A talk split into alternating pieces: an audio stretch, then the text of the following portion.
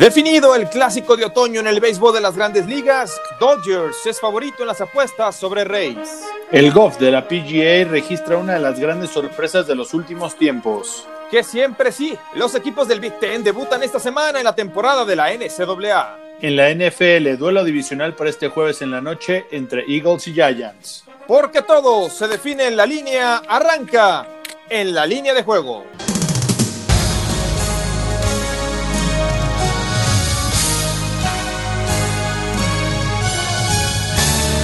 Estás a punto de entrar al verdadero mundo del deporte, un espacio donde los detalles son lo más importante para ganar. Hasta tus oídos llegará una investigación única, un cuidadoso análisis y la información precisa sobre cada uno de tus equipos y deportistas favoritos. En la línea de juego, arranca en este momento con alerta todos tus sentidos. ¡Comenzamos!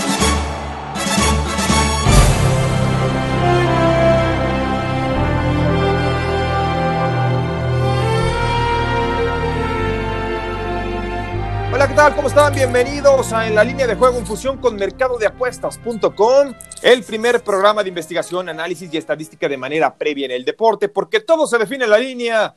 Les saluda Juan Pablo Faril y saludo con mucho gusto a Sebastián Cortés. ¿Cómo estás, Sebas? Muy bien, ¿y tú, Juanpa? Ya te vi ahí en Tipsters, ¿cómo se llama? Tipster Club, ahí estamos, Tipster ahí estamos. Club. Tú próximamente ya también estarás ahí. Sí, ya es que luego me invitan con 10 minutos de anticipación y no me da tiempo de entrar. Pero, pues, ¿qué te pareció el robo de Vegas? Se llevó casi todos los juegos de las 12 del día y después todos los apostadores se llevaron todo en la tarde y en la noche. Pues son de las cosas que suceden, ¿no? Son de las cosas que suceden, obviamente resultados, algunos esperados, otros no tanto. Eh, lo que ocurre en el béisbol de las grandes ligas, Dodgers asistiendo a su tercera serie mundial en cuatro años. En, fin, la verdad lo que se dio en las eh, en Jason Kokrak, ¿no? Con el golf de la PGA, pagando una cuota de las más altas que yo he visto en muchos años dentro del golf de la PGA y en general en las apuestas, ¿no? Eh, este golfista Jason Kokrak, que no tenía o no estaba dentro de los 30 candidatos para ganar el CJ Cup de Las Vegas. En fin, eh, también algunas sorpresas dentro del fútbol americano colegial de la NCAA, no tantas. Y por el otro lado, también importante, Sebas, el hecho de que esta semana eh, regresa finalmente el Big Ten. Eh, lo pensaron y Hmm. dijeron, bueno, pues siempre sí. Pues no, no se aguantaron. Era, No se aguantaron. era- Pensaron que todo mundo les iba a hacer segunda con "Ah, nadie. jugamos y nadie.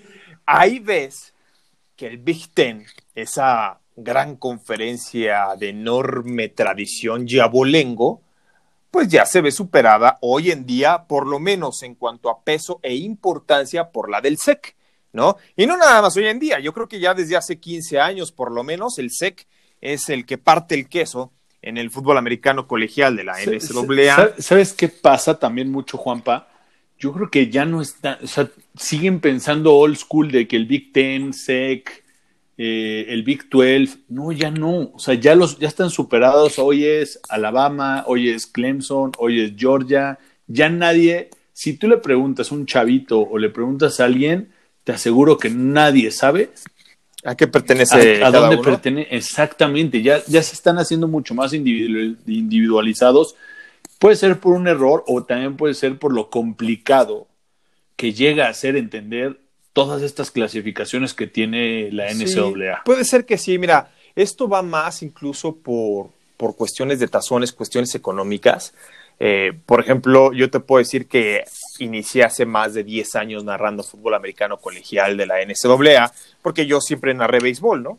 Eh, empecé en fútbol en el 98, después de ahí me pasé al béisbol en 2001 por ahí, me eché más de 10 años de béisbol de Liga Mexicana, de grandes ligas, y en 2010 eh, me llaman para narrar college y era el Big Ten, precisamente. Y ahí en ese entonces, eh, pues todo el mundo decía, oye, pues a mí me gustaría más la del SEC, ¿no? La del Big Ten, pues sí, es, es enorme tradición, pero me gustaría más el SEC, narrar a Auburn, Alabama, y empezaban a despegar. Y después en 2014, lo que es Claro Sports, MBS, eh, consigue los derechos del SEC. 2013, 2013 fue, me parece, ¿no? Y hasta la fecha los tienen. 2013, nada más que ya dejamos de transmitir en MBS, se fue toda la maquila, por así decirlo, a donde está Claro Video, Claro Sports, este grupo Carso. Y bueno, ya la gente que estaba en Uno TV se hicieron cargo de las narraciones de los partidos. Eh, yo la verdad los veo ya más por internet pero fíjate, son de las cosas y, y, ahí pues te dabas cuenta que los derechos de transmisión sí, sí tenía mucha diferencia entre los, la conferencia del SEC y la conferencia del Big Ten, del Big 12 y del Pac 10 y de todos los demás, ¿no? Las independientes, a excepción de que quisieran narrar, por ejemplo, a Notre Dame. Notre Dame son los derechos de transmisión más caros y por eso Notre Dame no pertenece a ninguna conferencia, está dentro de los independientes, o sea, ellos se mueven solapa, ¿no? Ellos solitos se, se pues, arreglan, ellos buscan su calendario y así deberían de ser muchos, ¿no? Yo creo que así va a terminar siendo, o de plano van a terminar haciendo una conferencia super elite en unos años donde estén las 10 eh, universidades más importantes que ya sabemos cuáles son, con un estilo descenso donde salga la peor un año y tengas que batallar para regresar, estaría bueno. Y la otra que te quería preguntar, Juanpa, ¿Qué opinaste? Y, eso es el partido más irrelevante del mundo. ¿Qué opinaste de Jets Miami? ¿Cuál fue tu pick? Mi pick era Jets. Mi pick era Jets. Pensé que fueran tan malos, ¿eh?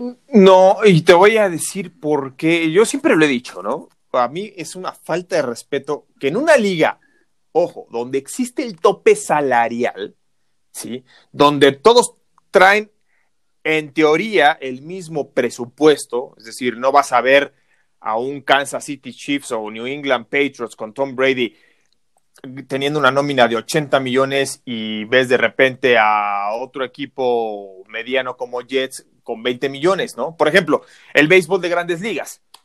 Tampa llega a la Serie Mundial y su roster cobra 28 millones, mientras que entre Mookie Betts y Clayton Kershaw cobran 26 millones, ¿no? O sea, Dodgers está 10 veces más, bueno, estoy exagerando, 6 veces más arriba su nómina que Tampa Bay Rays. En el, en el fútbol americano no existe eso, ¿no? Todos están parejos, nadie puede gastar más, ni aunque existiera el impuesto por eso preguntaba. Entonces, por eso se me hace ilógico que, que, alguien como Miami te gane por más de 10 puntos y con esa facilidad, ¿eh?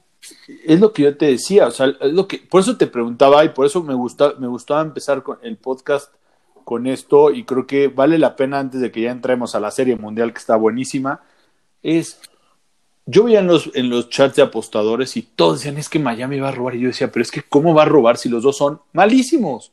No estoy hablando, no estás hablando de que vaya Kansas City contra Jets. No estás hablando de que va, déjate eso, eh, Green Bay contra Jets, que todavía te la compro. Estás hablando de Miami. Y lo, y lo veo y digo. Miami no era favorito por más de 10 puntos desde el 99, Sebas. así te respondo, ¿eh? Así, de, así de bote pronto. Eh, estoy totalmente de acuerdo, te digo que estuvo chistoso porque yo vi todos los juegos de las 12 y pues obviamente Las Vegas robó, ¿no? Porque no cubrió Indianapolis, no cubrió Baltimore, solo cubrió realmente de los favoritos, solo cubrió Pittsburgh y creo que por ahí Tennessee. Pero Tennessee, este Tennessee llorando, ¿eh? Tennessee llorando porque empató en los últimos segundos y luego pues las ventajas del overtime, ¿no? Del reglamento estuvo, que vas por el Estuvo increíble como, como todo eso, o sea, yo estaba, vi un ratito nada más el de Miami y dije, no puedo ver esto, es increíble que tan penado está el, ¿cómo se dice cuando pues tiras la toalla y empiezas a perder juegos para tener el primer pick? que tiene un nombre en Estados Unidos. Bueno, no sé cómo se llama en Estados Unidos, pero, pero sí existe y te voy a decir por qué. Yo por eso estoy a favor de la NBA. que lo estén haciendo. La NBA, evitando precisamente eso, de que el último lugar sea el primero en seleccionar, la NBA dice, a ver, vamos con boletitos, ¿no? Tú quedaste en último lugar, Ok, tienes, derecho ocho boletitos. Tú quedaste en segundo peor registro, ok, tú tienes derecho a seis. Y así, y así. Para que los equipos que no clasificaron a playoffs, sí, pues, no, de repente uno, sí, no, no, tienen la toalla, pero es increíble, o sea, porque al final, si me preguntas, yo voy a correr a Adam Gates, pero yo creo que es un plan para tener a Trevor Lawrence, enfocarse en el futuro y ver si Adam Gates es capaz de generar pues algo Porque Sam Darnold no, no, no dio el levantón. o bien, fíjate, utilizas mucho lo que ocurrió, Sebas, eh, disculpa que te interrumpa, por ejemplo, no sé si tú recuerdes la historia de Drew Brees con San Diego. Sí. ¿No? Drew Brees, haz de cuenta que empezó como Sam Darnold. Drew Brees no es, eh, cuando estaba con los Chargers de San Diego, Drew Brees no era el Drew Brees que conocemos hoy en día, ¿no? En, todos los récords. Era un Drew Brees no te voy a decir malísimo, pero, era malo para. Pues sí, porque pues todo el mundo decía, oye. Para que se fueran por Philip Rivers, quiere decir que no era tan bueno. Porque lo aguantaron dos o tres temporadas y dijeron, no, ¿sabes qué? Este Drew Brees no. Entonces ya le quedaba como un año de contrato y dijeron, no, ¿sabes qué? Vamos a apostar por, por Philip Rivers. Este es un chavo. Este, este es parecido a lo de Tannenhill, ¿no? También, que Tannenhill tuvo un par de años buenos, después se cayó y hoy tengo que pues aceptarlo y con todo el dolor de mi corazón, después de la gran discusión que nos aventamos sobre Tannehill el podcast pasado, jugó muy bien, a pesar de que tuvo un corredor de 200 yardas. Sí, no, mira, yo no le voy a restar mérito a Derrick Henry, ¿no? hoy en día quizá el, si no el mejor corredor, corredor el más dominante, el más dominante, ¿no? Y el que más se acopla a las necesidades de su equipo. Ahora, lo de Tannehill, pues el, conducirte un drive, porque al final tuvo que venir de atrás, ¿no? O sea, Derrick Henry pasó a segundo término en los últimos minutos porque pues, tenías que ir por aire. Por eso te doy la razón. Con todo el dolor. Y cuando, y cuando todo el mundo pensábamos que iba a botar la pelota, faltando 10 segundos, dice, no, vámonos de una vez. Y eso fue lo que desestabilizó realmente a la defensiva de, del equipo rival, ¿no? O sea, piensas que te va a botar eh, la pelota para, para planear mejor la jugada y no, faltando cuatro segundos. Lo sabemos mejor que nadie los que le vamos a los, a, los Cowboys, ¿o no, Juanpa? Sí, no. Han hecho dos veces. No, Matthew Stafford, y Rotisberger. Los dos nos, nos las aplicaron. Exactamente, la misma. bueno, pues son de las cosas que tenemos. Este, realmente sí, yo estoy de acuerdo no debería existir esa fórmula de que el último lugar seleccione en automático al primero, que sí tenga boletitos, rifa, y por ahí, pues si te toca, yo creo que va a cambiar mucho la mentalidad. El hecho también de que pues, es deporte profesional, obviamente, y no exista el ascenso y descenso, pues eso, eso provoca cierto conformismo en muchas franquicias, hay que decirlo con todas sus letras, ¿eh? Si existiera esa posibilidad de que. Sí, o sea, ¿sabes qué? Quedaste en último lugar, desciendes de categoría, ¿no? Como en el fútbol, en las ligas europeas. Pero, pero ¿sabes qué es lo peor del NFL? Que te obligan a, consumirte un mínimo del tope salarial. O sea, no puedes quedarte en 50 millones. Si el tope salarial es 120, te tienes que consumir 100 en una temporada. Exacto. Con los jugadores que tengas. Entonces, a fuerza tienes que tener, aunque sea un par de buenos jugadores. Pero bueno, si quieres, pasamos a, lo, que, a lo que traemos, mi querido Juan. Sí, ¿te parece? Mejores cobros. Mejores cobros, fíjate, lo de Jason Cochran eh, terminó el Cup de Las Vegas, que no es así que tú digas el mega evento, pero sí participaron golfistas de mucha categoría. Terminó con una tarjeta de menos 20. ¿Sabes cuánto pagó? Más 10 mil. Más 10 mil. Esto lo combinas con lo que tú quieras y te va a pagar una enormidad, ¿no? Pues por con, sí, con que le pegues a eso. Ajá, con que le pegues a eso ya te está pagando muchísimo, ¿no? Y luego se combina con el triunfo de Florida State en contra de North Carolina, que pagó más 400. ¿Quién iba a decir que alguna vez North Carolina iba a estar por arriba favorito más de 10 puntos en, en, fútbol americano? O sea, en básquetbol te lo acepto, ¿no? Tiene un súper programa. pero en fútbol contra Florida State. Sí, contra Florida State, que bueno, de ahí salió Dion Sanders, fueron campeón. De ahí salió Charlie Ward, fue campeón en el 90. James Winston también. James Winston hace poco también fueron campeones. Eh, también eh, Chris Wenke, un chavo que eh, tuvo grandes temporadas, se fue al béisbol, no la hizo como beisbolista profesional, como pitcher. Regresó a cursar la universidad a los 28 años y bueno, sacó campeón a Florida State y después perdió la final en contra de Oklahoma en 2000, 2001, por ahí. Y bueno, salieron grandes, este pagó más 400 y la victoria de los Broncos de Denver, que yo también sigo sin creer en contra de los Patriotas de Nueva Inglaterra, 18 puntos a 12, lo cual tuvo una cuota de más 380. Por 100 invertidos a estos tres, habrían cobrado pues nada más 242.400. Le, ¿eh? Leve un cochecito. Sí, exacto, exactamente. No, es que con ese de Jason Cochran ya te das por bien servido. Difícilmente lo vas a combinar, ¿no? Pero pero bueno, son de las cosas que tenemos. ¿Y qué te parece si antes de arrancar con el dato les recordamos que ingresen a mercadodeapuestas.com, participen en el torneo concurso de tipsters, es completamente gratis, solamente tienen que cumplir con algunos requisitos y hay premios del número 1 al número 10. También pueden seguir a Tipster Club en sus redes sociales, sobre todo en Facebook, ahí con Álvaro Morales, Emilio León, eh, próximamente Sebastián Cortés. Estamos haciendo videos ya, digamos, más enfocados a eventos directos y videos que no sean tan largos, porque sabemos que a veces no, no se tiene tanto tiempo. Dijera Emilio, en lo que vas al baño, te echas el video, ¿no? Eso es, esa es la idea. Entonces, imagínense. Y ahora sí, Sebas, nos vamos con el dato. Y es un dato muy importante porque, pues, este martes arranca el clásico de otoño, la serie mundial del béisbol de las grandes ligas.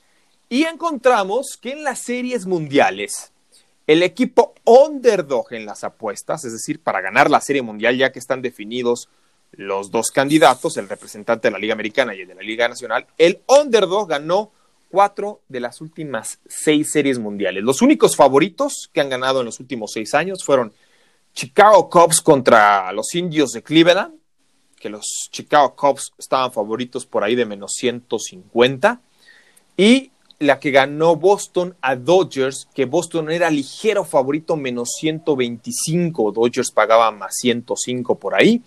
Este, estaba muy parejo el tiro, pero bueno, son los únicos favoritos que han ganado en los seis años anteriores. Los demás han sido underdogs, los que se llevaron el triunfo, el título, el campeonato. Y ahora sí, mi querido Sebas, pues vámonos, porque este martes arranca, como ya decíamos, el clásico de otoño, Race en contra de Dodgers, favorito Dodgers, demasiado favorito, no entiendo por qué está menos 215, mientras que Tampa más 180. ¿eh? Pues mira, la, realidad, y, lo tenemos que decir con todas sus letras, es que uno, el equipo overall, o sea, si te vas casi casi por hombre, hombre por hombre, es mejor Dodgers. Okay. Eh, el tema aquí al final es Dodgers podrá sobreponerse a la parte mental. ¿Cuánto le costó a los Cubs? ¿Cuánto le cuesta a los equipos el llegar, llegar, llegar y no ganar?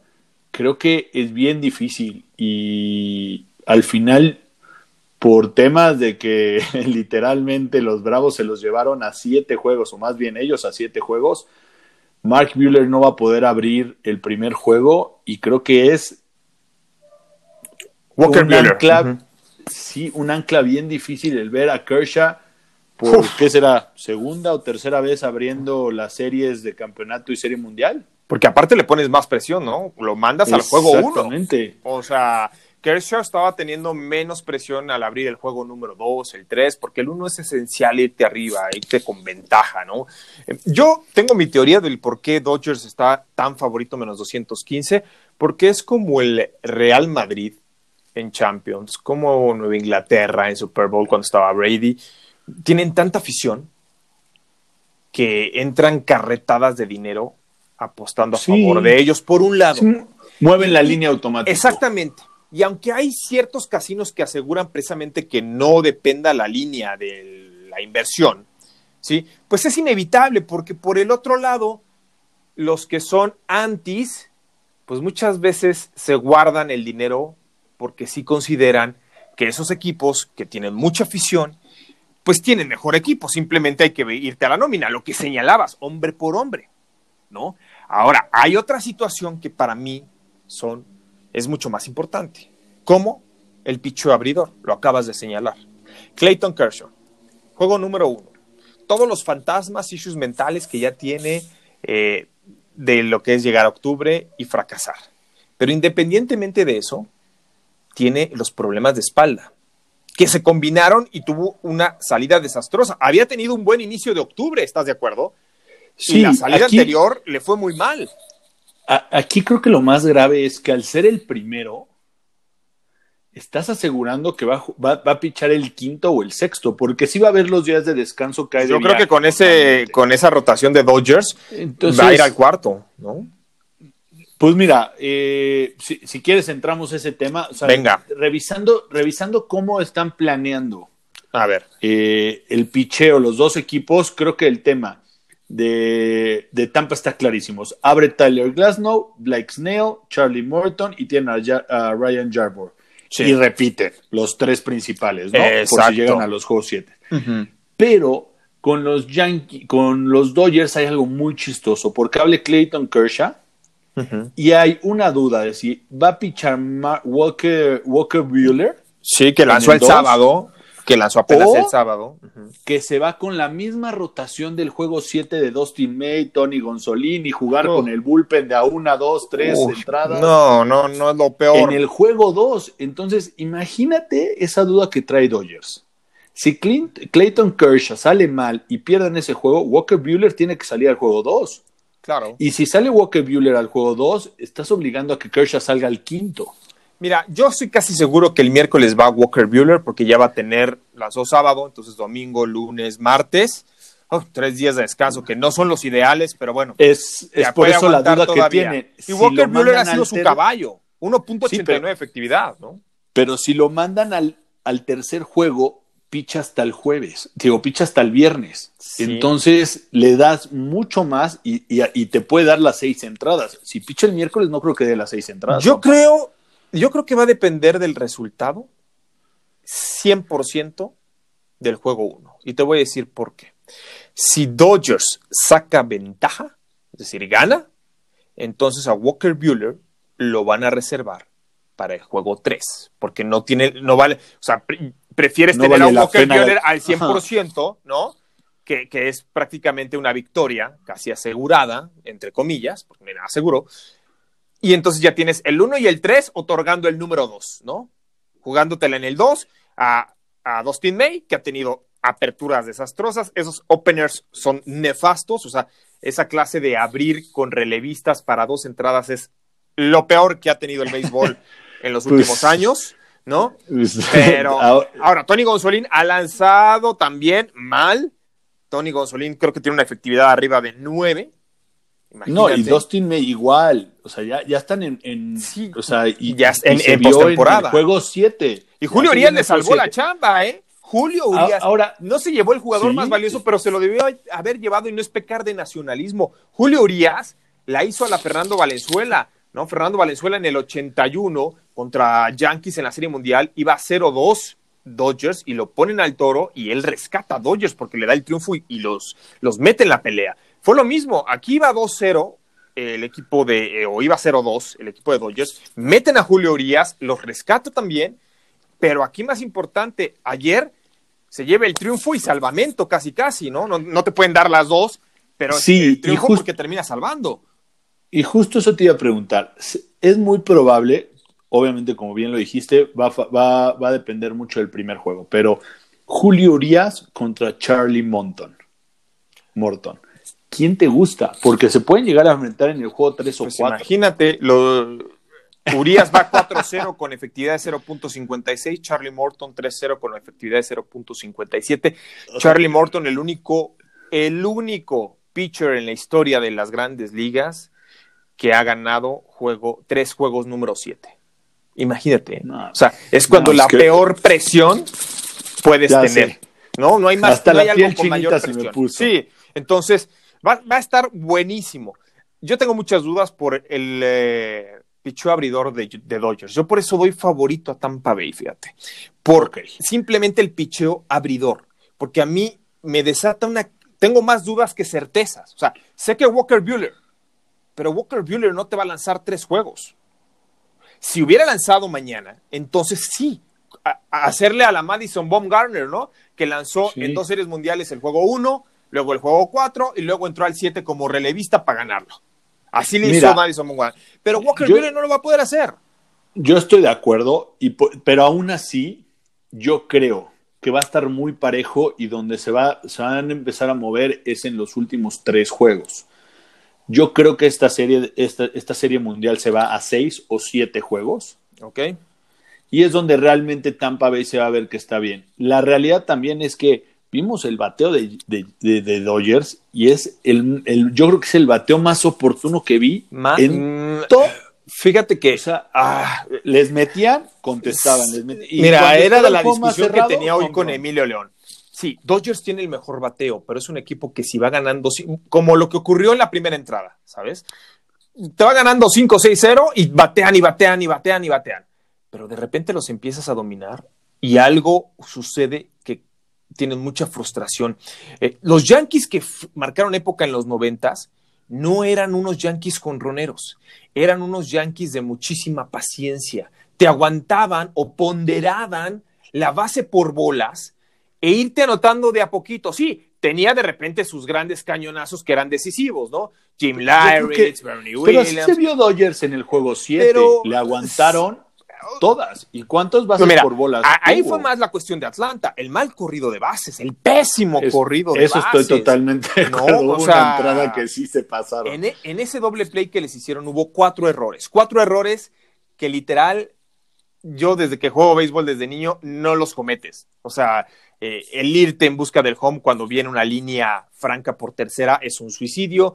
Luego, el no coordinarte con el otro corredor para que sacrificarte tu out y que el otro corredor llegue quieto a tercera, tampoco se pusieron de acuerdo. El corredor, el bateador no avanzó a la segunda colchoneta, también otro bueno, error. Pero, pero, bien dijimos que estaban jóvenes. Sí, eh, y yo creo que Atlanta tiene un gran futuro. ¿eh? Este equipo de ah. Atlanta, yo te lo dije, no va a llegar a la Serie Mundial, porque sí veía a Dodgers más fuerte. Yo no soy anti-Dodger, aunque digan que sí soy. pero, pero, se lo llevaron a siete. Sí, y Atlanta los dejó. O sea, Atlanta debió ganar. Punto. Atlanta al final fue mejor que Dodgers. Por eso a mí me siembran mucha duda estos Dodgers. Por mucho que tengan el mejor bateo, el mejor picheo en temporada regular, esto es otro boleto. Para más que le doblen la nómina seis veces al equipo de Tampa Bay, esto es otro boleto. Dave Roberts maneja la vieja escuela. Dave Roberts toma decisiones nefastas. Creo que la única, las únicas buenas han sido con Julio Urias, literal. pregunta, Juanpa. ¿Cuántos juegos termina la serie? Yo creo que seis o siete. De las, proporciones que tenemos. Seis o siete. Seis o siete. 200, recordemos, Sebas, que en los últimos seis años, cuatro series mundiales se fueron a siete juegos. Sí. Entonces, el 4-0, olvidémoslo, solamente se ha dado una vez en más de diez años. Eh, cuatro de los últimos 14 clásicos se definieron en cinco y un par de veces se fue a seis. Es decir, las tendencias y probabilidades te dicen 7, sobre todo porque es un campo neutral. Sí, lo conocen más los Dodgers porque vienen jugando ahí y ya han jugado varias veces. Tampa Bay apenas hoy va a reconocer el terreno de juego, un estadio que tiene mucho que ver, sobre todo para los jardineros, cómo te mueves, ¿no? Ahora, yo estoy de acuerdo, de entre 6 y 7 juegos debe de ser. cada uno tiene aproximadamente el 30% ¿Tú con quién vas? posibilidades de hacerse. Mira, yo la verdad me encantaría que ganara Tampa Bay pero vas con Dodgers. Pero no, no, no. No me he decidido. Déjame al final del programa. ok, ok. Bueno, eh, MVP. MVP. Mira, eh, este galardón se entrega desde 1955 y únicamente Bobby Richardson con los Yankees en el 60 lo ganó siendo parte del equipo perdedor, ¿no? No sabemos por qué lo ganó, pero batió muy bien. pero históricamente los pitchers han acaparado este reconocimiento con 29 de las 67 nominaciones, es decir, 43%. Después siguen los tercera base, que llevan 10, ¿sí? incluyendo tres de los 13 más recientes. Y después vienen los outfielders y bateadores designados, por ejemplo, que se lo han llevado dos veces cada uno desde 2007. ¿no? David Ortiz, uno de ellos, y Deki Matsui como bateador, este, bateador designado. ¿no? Eh, ¿Quién creo que va a ser el MVP? Aros Arena. Aros Arena está bateando lo que le lances, lo que le mandes. Sí, todo el mundo ha dicho eso. Todo, pero, todo le ¿no crees que si, si Tampa Bay es campeón es por el picheo? No lo sé. Digo, fíjate, que yo, yo, haría esta, yo haría esta división. Si es Tampa Bay, yo me iría por un MVP pitcher. Si gana Dodgers, me iría por un MVP bateador. Mira, es, es probable, es probable. Y Mookie Betts, Cody Bellinger también son candidatos muy sólidos para, para ganarlo. Sí, se supone que si va a mandar el picheo. Ahora, ¿qué, ¿cuál otro motivo yo considero es muy importante por el cual Tampa tiene cierta ventaja? Por los partidos apretados. en este 2020, Tampa 16 ganados, 7 perdidos en partidos de una carrera, mientras que Dodgers está 9-6. Sí, Dodgers, lo que te decía hace rato. Apaleaba normalmente. Sí, exactamente. O sea, pero cuando hay la presión y sobre todo en una postemporada que hay que definir que llegas a la sexta, séptima entrada con la pizarra igualada, es ahí donde entra el manejo. Y Kevin Cash es la nueva escuela de los managers, donde todo es sabermetría. La sabermetría que llegó y que te dice, a este pitcher o a este bateador hay que hacerle este tipo de contacto, hay que lanzarle así, y este va con este, este va con este y así. Entonces, casi casi es como una computadora lo que te mandan desde las oficinas para que dirijas. Esa es la nueva tendencia de los managers. Hay otros como Dusty Baker de los Astros de Houston que jamás va a aceptar la sabermetría. Otros como Dave Roberts, que bueno, me queda claro que la de sabermetría no, no tiene nada porque este, pues, incluso ya muchos ya lo están queriendo crucificar y eso que está llegando a la Serie Mundial, pero bueno. Entonces, yo considero que por eso Tampa tiene más ventaja y voy con Aros Arena para el MVP de este clásico de otoño. Ok, vamos, vamos, a reformar, vamos a reformular todo. Los dos decimos que se termina entre 6 y 7 juegos. ¿Estás de acuerdo? Sí. Los dos decimos que vamos con Tampa. Sí, porque mira, además el riesgo costo-inversión. Vas con Tampa, puesta 100 y gana 180. Vas con Dodgers, tienes que meter 215 para ganar 100. Estoy de acuerdo. Y de MVP, ahí solo diferimos. Yo voy por el picheo de, Tampa, tú vas con Arena. Sí, que mira, lanza el juego 1 Tyler Glasnow. Tyler Glasnow ha sido quizá el pitcher abridor más flojito que tiene eh, Tampa en el papel, porque luego da muchas bases por bolas pero es muy dominante. O sea, es el que más poncha o más ponchó en esta temporada, ¿no? O sea, promedia casi 12 ponches por cada nueve entradas. Mundo. O sea, números de Randy Johnson. Entonces, Tyler Glasnow tiene un picho rompiente que es una belleza y una recta bastante potente, sobre todo muy pesada, ¿no? Hay, hay, hay rectas que pueden ir muy duras, ¿sí? Pero que no son pesadas. Entonces, pues te la cascan y te la mandan 450 metros de viaje. Tú puedes tener una recta no tan poderosa, pero es una recta pesada y entonces no te la no va tanto de fly, ¿no? te la Todo tiene que ver por el movimiento, la forma en cómo rota, si es de dos o cuatro costuras, eh, son muchas muchas cosas, es un arte, el picho es un arte. Entonces, mucho tiene que ver esa precisamente esa situación. Ahora, ¿Ya te vas a decidir o lo vamos a dejar para el Loli? No, me voy, me voy con Tampa, me voy con Tampa ya. Me convenciste. Todo esto de la Aclaro, aclaro. No tenía ni idea, me gusta Tampa. Tenía esa duda, tenía esa duda, pero otra vez voy a ir con el underdog. No me salió con Bravos, espero que ahora sí me salga con Sí, y, y recordarás, si tú estás de testigo, porque dicen que yo soy anti-Dodger, no soy anti-Dodger. Este, no, pues fuiste con ellos. Sí, fui con ellos, ¿no? Cuando tú ibas con Atlanta. Entonces, eh, y yo pensaba, yo pensaba que Dodgers iba a eliminar a Atlanta en cinco o seis juegos. Y dije, derechito, pum. Pero yo creo que lo que otra cosa con... lo que les regalaron los Bravos, porque Bravos dejó ir la serie. Sí. ¿eh? O sea, y, si hubiera estado Soroka, hubiera estado más pareja. Sí, Dodgers no la ganó, Bravos la regaló. Pero pues están chavos. Es la inexperiencia. Ya aprenderán y créeme que ya vendrán mejores años para los Bravos de Atlanta. Ahora sí, pasamos al jueves por la noche. Este va a ser un duelo divisional. Uf, sí. Y Águilas de Filadelfia, pues lo tenemos porque no hay de otra, ¿no? Contra Gigantes de Nueva York, favorito. Filadelfia menos tres y medio, las altas y bajas en 44.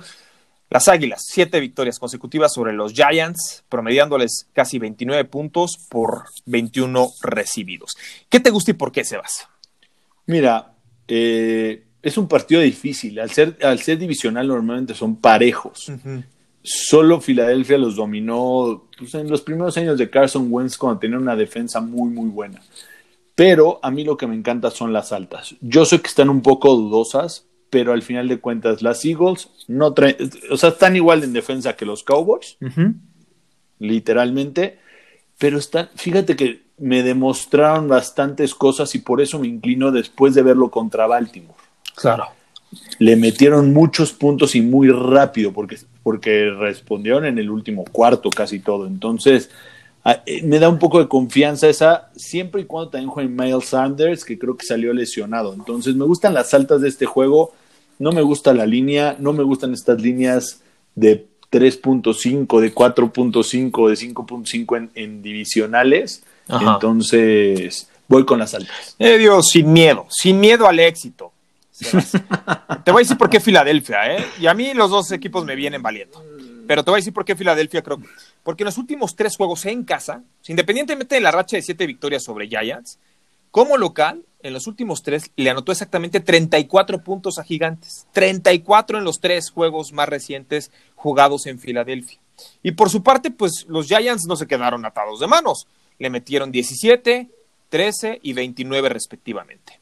¿no? Aparte, Giants como visitante, una victoria, ocho derrotas en sus nueve previos. Han cubierto la mayoría de sus líneas, pero porque sale más nueve, más ocho, más diez, ¿no? O sea, está perdiendo por un promedio de seis puntos y medio. Entonces, a mí me encanta Filadelfia para que gane, menos tres y medio, pero estoy de acuerdo contigo. Voy con las altas de 44 para cómo está jugándose la temporada, 44 ya es una chulada. Cuando era la media, 44 durante años, yo te puedo decir por lo menos en mi época de Oddsmaker, 44 era la media casi casi automática, ¿no? Es como el dos y medio que hay ahorita en el fútbol soccer, ¿no? Que es el van automático. 41 en Kansas Buffalo y van bajísimas. Fíjate, ¿no? Entonces, sí, ahí voy. Giants, digo, voy, voy Filadelfia menos tres y medio, altas de 44. ¿Te parece? Me parece muy bien. Y me gusta. Finalmente nos vamos con el evento estelar, que es el eh, fútbol americano colegial, porque ya dos equipos del Big Ten regresan. No juegan desde diciembre. El Illinois Fighting Illini en contra de los Wisconsin Badgers. De esta Universidad de Wisconsin han salido grandes, grandes corredores. Es un programa que corren y corren y corren. No te van a sacar corebacks, pero ellos reclutan casi siempre a los mejores corredores del país. De salir uno de, preparatoria. Pues han salido varios, ¿no? De aquí salieron, salió Ron Dane, que impuso marca a nivel colegial. salió un, según yo, fue uno de los que acaba de salir o tienen un corredor muy bueno. La verdad no, recuerdo, pero debe de estar jugando un corredor de Wisconsin ahorita en la NFL que era bueno. Sí, mira, el año pasado Illinois dio la gran sorpresa, de incluso de la temporada. Derrotó a Wisconsin 24-23 pese a estar underdog, más 28 y medio.